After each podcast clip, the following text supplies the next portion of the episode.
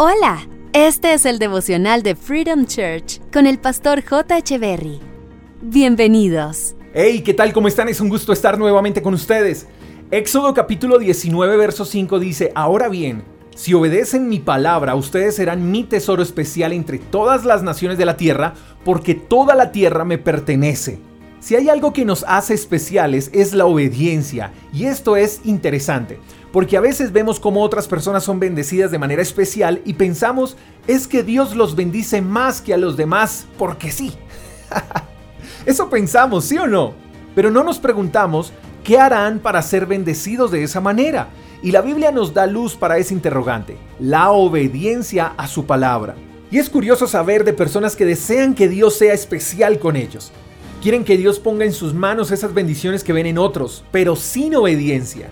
Y si queremos ser especiales para Dios, debemos obedecer su palabra. Eso quiere decir que no podemos obedecer algo que desconocemos. Así que para obedecer la palabra de Dios tenemos que conocer la palabra de Dios.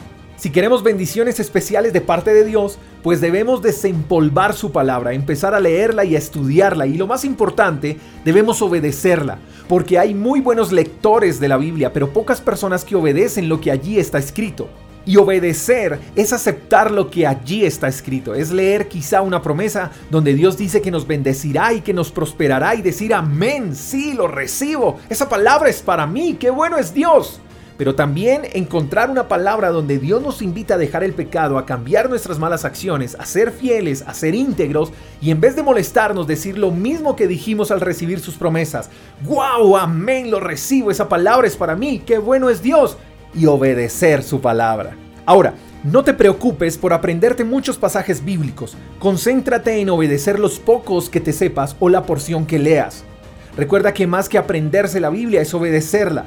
Entonces cuando nos dispongamos a leer y a obedecer, Dios se dispondrá a bendecirnos y hacernos más especiales para Él.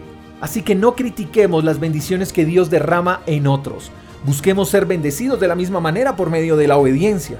Obedecer a Dios nos hace especiales, no raros.